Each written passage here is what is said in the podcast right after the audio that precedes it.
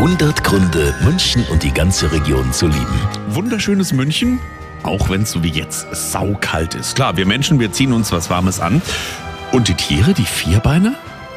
Die genießen mit etwas Glück die Kälte durchaus. Lisa Reininger vom Tierpark Hellerbrunn. Die Pandas, Eisbären oder auch ähm, der sibirische Tiger, äh, da kann es schon mal sein, dass sie tatsächlich auch ziemlich aktiv sind und durch den Schnee spazieren oder auch die Eisbären im Schnee spielen, sich durch den Schnee wälzen und man könnte fast meinen, sie bauen Schneekugeln und Schneemänner.